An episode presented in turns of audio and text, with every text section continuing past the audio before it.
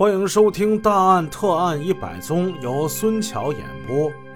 上回故事我们点破了，冯云波杀死的第一个人正是他的亲哥哥。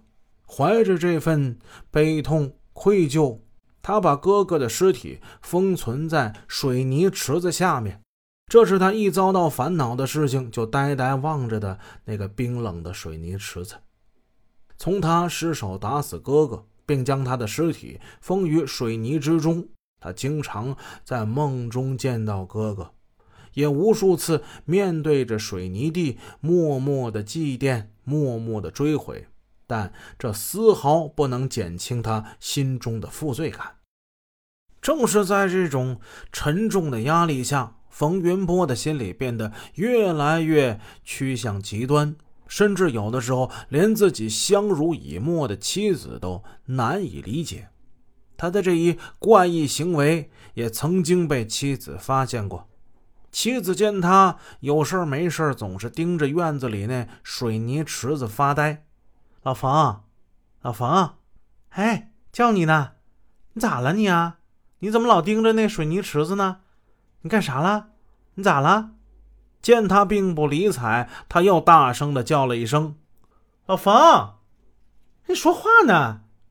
这冯云波才如梦初醒般的啊了一声：“啊，那那池子裂裂了个缝儿这水泥时间长了裂个缝儿这不正常吗？这有什么可大惊小怪的呢？你不咋好看，我想给他给他抹上。”家里还有好多活要做呢，帮我做做饭，快点老婆催促道：“快点啊，你啊啊！来了来了来了！”他终于是懒洋洋的起了身。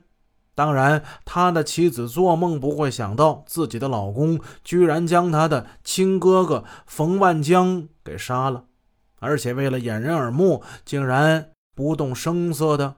把他大伯子的遗体就存在那院子中毫不起眼的水泥池子里边了。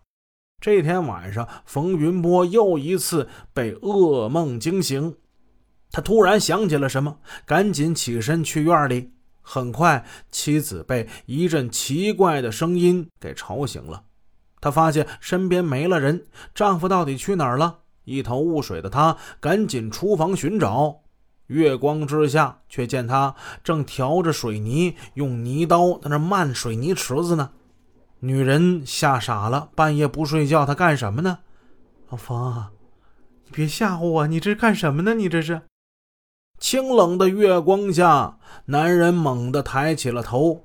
聚精会神的冯云波被妻子吓得不轻。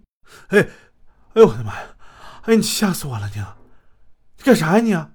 你干啥呀？你这大半夜你不睡觉，你折腾什么呢？你这是，啊，这这不是裂缝了吗？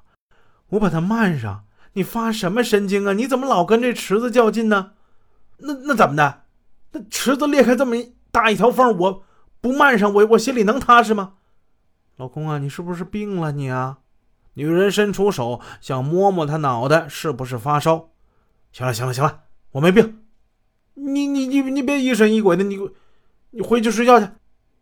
老婆堵了一肚子气，只好是回屋睡觉去了。这时，只能听见冯云波一个人在那自言自语：“哥呀，你房子漏了，我给你补上啊，要不然下雨，你这屋里潮啊。”案发之后，根据冯云波的供述，警方从他院子的枯井中之内找出了。冯银山、刘晓东等四具尸体，还挖开了他的水泥池，找到了被他封存在里边长达三年的尸体，也就是他的亲哥哥冯万江了。四十不惑，五十知天命。十年已过，知天命的冯云波。在生活当中，他并不是一个凶神恶煞、十恶不赦的恶棍。无论是他的妻子，还是跟他一起生活了几十年的乡里乡亲们，对他的评价还都是不错的。在他妻子眼中，冯云波是一个细心的男人，他疼爱自己的老婆孩子，有家庭责任感。为了家庭的幸福，他任劳任怨。他和很多普通的农家汉子一样，有自己的发家梦想，也敢于吃螃蟹，承包那个加油站。这就是他的一次大胆的尝试。当时村里人很多人都说他胆子大。因为这种买卖，要么是亏，亏就会亏的没有裤子穿；要么就是赚，赚的撑得肚子圆。可是冯云波还是说服了妻子，在亲朋好友的好说歹说之下，借钱筹款，借鸡下蛋，最后凭着夫妻俩的勤劳，将生意经营的顺风顺水。村里面的邻居这么评价他：冯云波忠厚老实，好人一个呀。可是，就是这么一个顾家细心的好男人，一个忠厚本分的老实人，最终却因为欠债，他成了一个杀人的魔鬼。究竟是什么原因让冯云波完成了这些可怕的蜕变呢？时间来到二零零六年九月十二日，冯云波因涉嫌故意杀人被刑拘，同年九月二十六日被批捕。二零零七年五月二十三日，江城市中级人民法院依法判处其死刑，剥夺政治权利终身。疯狂的杀人恶魔最终伏法，也终于成就了冯云波自己的夙愿。与其窝囊的活着，不如痛快的死。古语有云：“天作孽犹可为，自作孽不可活。多行不义必自毙。”对于一个疯狂的杀人魔鬼，要死自找阎王殿，拉断胳膊也枉然。一次又一次肆无忌惮地残杀他人的性命，无异于自掘坟墓。